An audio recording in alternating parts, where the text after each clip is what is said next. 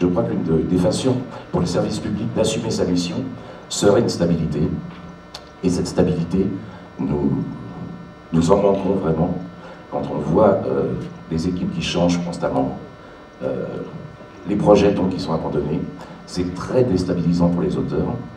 Et euh, là, encore une fois, plein d'enthousiasme, vous arrivez, mais nous savons que des projets vont être abandonnés, d'autres projets vont arriver, des chargés de programme avec lesquels nous travaillons vont disparaître, d'autres vont arriver, et dans deux ans peut-être, ou dans six mois, ou dans un an, on va repartir. Il y a un temps perdu absolument incroyable et qui est pour nous insupportable et, contraire à, la mission que nous avons qui est d'écrire.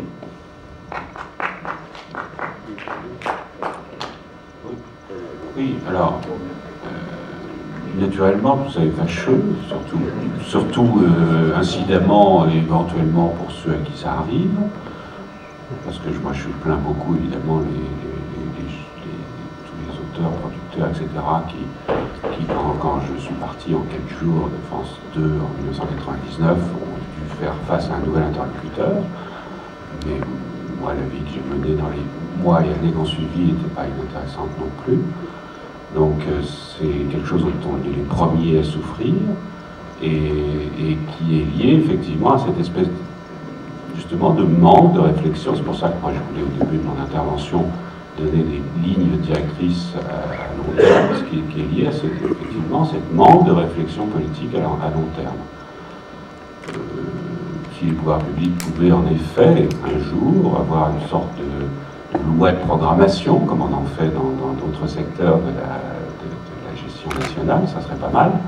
Euh, pour l'instant, ça n'a pas été fait, ce qui fait qu'en effet, on nous voit et les choses changent régulièrement. Mais je voulais juste rappeler que si ça gêne l'ensemble du tissu, ça gêne aussi les personnes de, la télévision qui, à qui ça arrive. Je, crois qu'on peut, peut remarquer qu'il y a un problème qui touche les services publics en général. Il faut euh, de temps en temps regarder aussi ce qui se passe à l'étranger. Euh, le nombre de changement de dirigeants à la BBC au cours des dix dernières années a été extrêmement important. En plus, euh, il y a eu des passages du privé au public, du public au privé. La RAI, on n'en parle pas.